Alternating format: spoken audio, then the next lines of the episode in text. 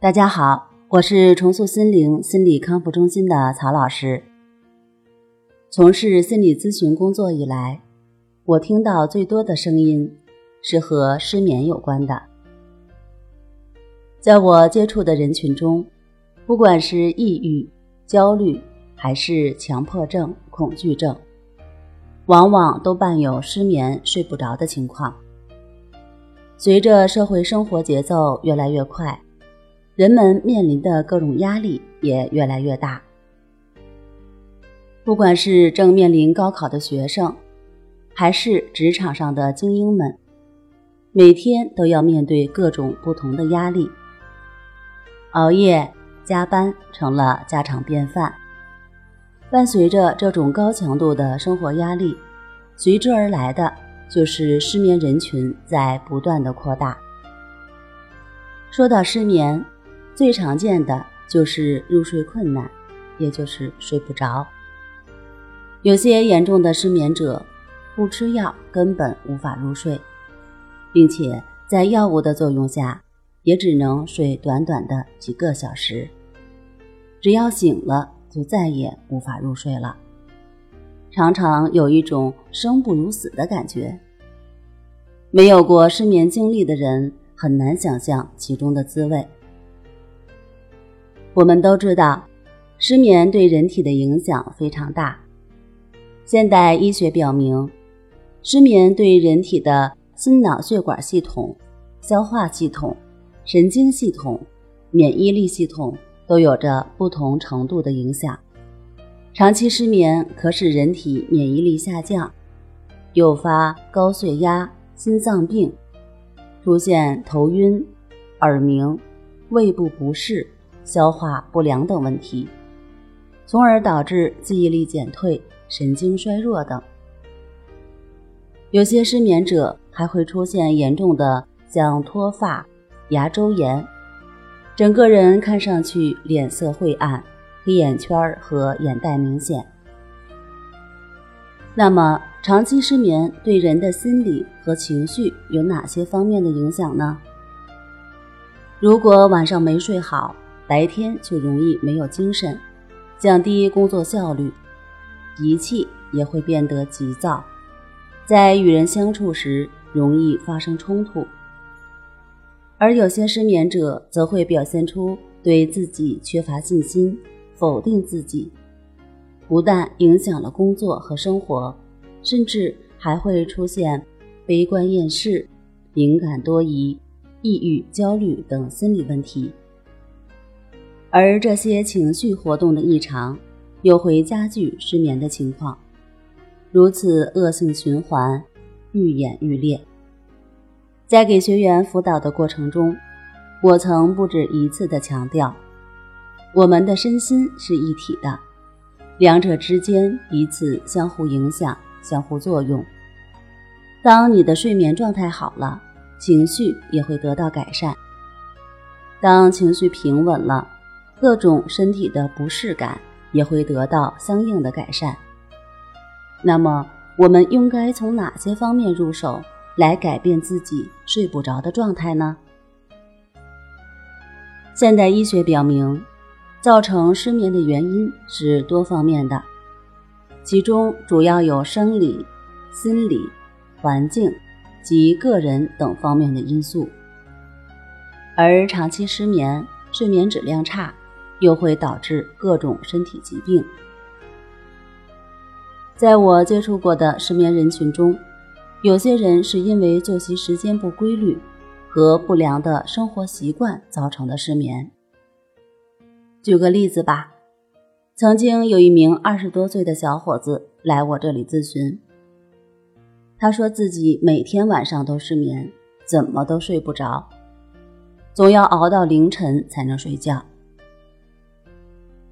我仔细询问了他的作息时间，才发现，原来他一直过着黑白颠倒的生活，晚上玩游戏玩通宵。每天凌晨五点多才会睡，到了下午三四点钟起床，吃点东西接着玩。日子每天如此，作息时间已经形成了习惯。如果哪天晚上不玩游戏了，想早点睡，那可真是太难了。所以他认为自己是属于严重的失眠，是标准的睡不着一族。古代人讲究的是日出而作，日落而息，而现代社会，各种游戏和社交软件让人眼花缭乱，欲罢不能，熬夜成了家常便饭。玩个通宵更是屡见不鲜。相应的，这种由作息时间不规律造成的失眠人群也越来越多。那么，究竟晚上几点上床睡觉才是最恰当，对我们的身体最好呢？让我们来看一看古人的智慧。古代人把一天分为十二个时辰。晚上九点到十一点是亥时，亥时也叫人定。孔雀东南飞中有“炎炎黄昏后，寂寂人定出”的诗句。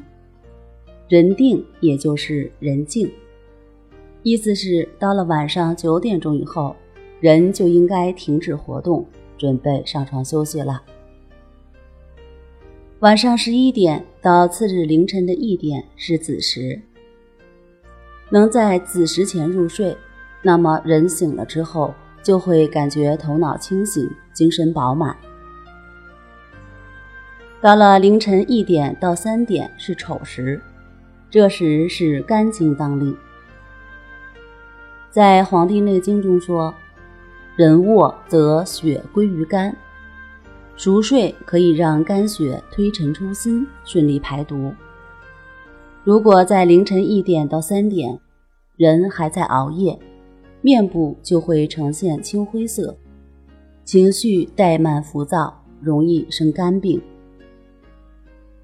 在凌晨三点到五点之间为寅时，这时是肺经当令。中医认为，寅时睡得熟，面红，精气足。这个时间段如果睡得好，人就会面色红润，有光泽。精神也会特别饱满。五点到七点之间为卯时，古代的官员这时候开始上朝，称为点卯。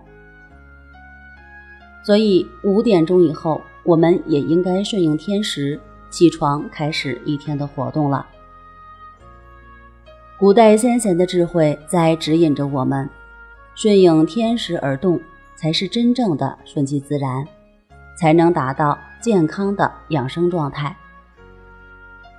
如果你习惯了熬夜，总是在凌晨的时候才睡觉，这种违背大自然规律的行为，必然会给身体带来伤害，造成神经衰弱、多梦易醒等问题，在想睡的时候睡不着，形成一种恶性循环。所以。一个规律的作息时间是调整失眠问题的前提。趋利避害是人的本能。当入睡困难的时候，很多人会选择一些偏方来帮助自己入睡。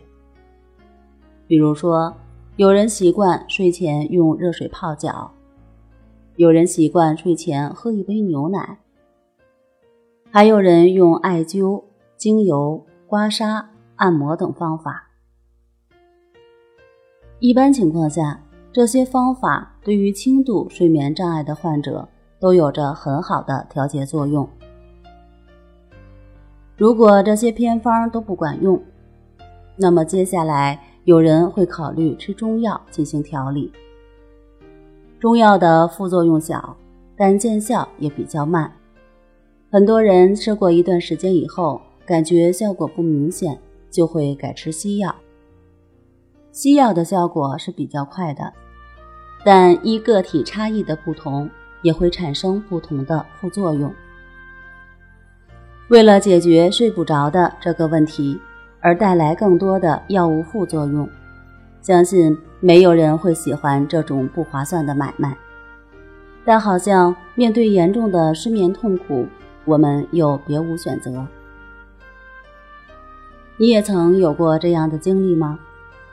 担心吃药会伤害身体，不吃吧又睡不着，反复的纠结中实在是受罪。嗯，这种感受我能理解。谁的一生中没有过几次睡不着的经历呢？在我睡不着的时候，我会用到最简单的办法，那就是去观察自己的呼吸。是的，你没有听错。非常简单而有效的方法，就是躺在床上，闭着眼睛观察自己的呼吸。呼吸伴随着生命的开始到结束，呼吸的品质代表着生命的品质。持续的观察呼吸，心就会变得平静。当心平静了，就会在不知不觉中睡着了。这个简单的方法叫关系法，是我在咨询过程中帮助有睡眠障碍的来访者解决失眠问题最有效的方法。听起来好像很简单呀。是的，在我国古代的医学巨著中早就有过明确的论述。《黄帝内经》中讲：“静则神藏，躁则消亡。”静是指人的精神情志保持在淡泊宁静的状态，神气清净而无杂念，可达到心神平安的目的。现代科学研究也表明，人在入静后，大脑可以恢复到儿童时代的脑电波状态，使得衰老暂时得到逆转。所以。不管你的失眠问题有多么严重，都不用担心，关系法可以帮你。好了，关于失眠和入睡困难，以上就是本期节目要和大家分享的内容。假如你对关系法还想了解更多，可以看一下李洪福老师《淡定是修炼出来的》书，书上第三章有静卧关系法的详细介绍。在节目的最后，给大家一点温馨的提示：再好的方法也要有一个过程，请保持平常心，给自己时间。尤其是那些有长期失眠经历的患者，在调整的时间上更要有一个合理的预期。想在几天之内就彻底改变十几年的失眠状态，这是不现实的期待。不过你也别灰心。只要放平心态，每天进步一点点，你的睡眠状态一定会越来越好。好了，那我们下期节目再见。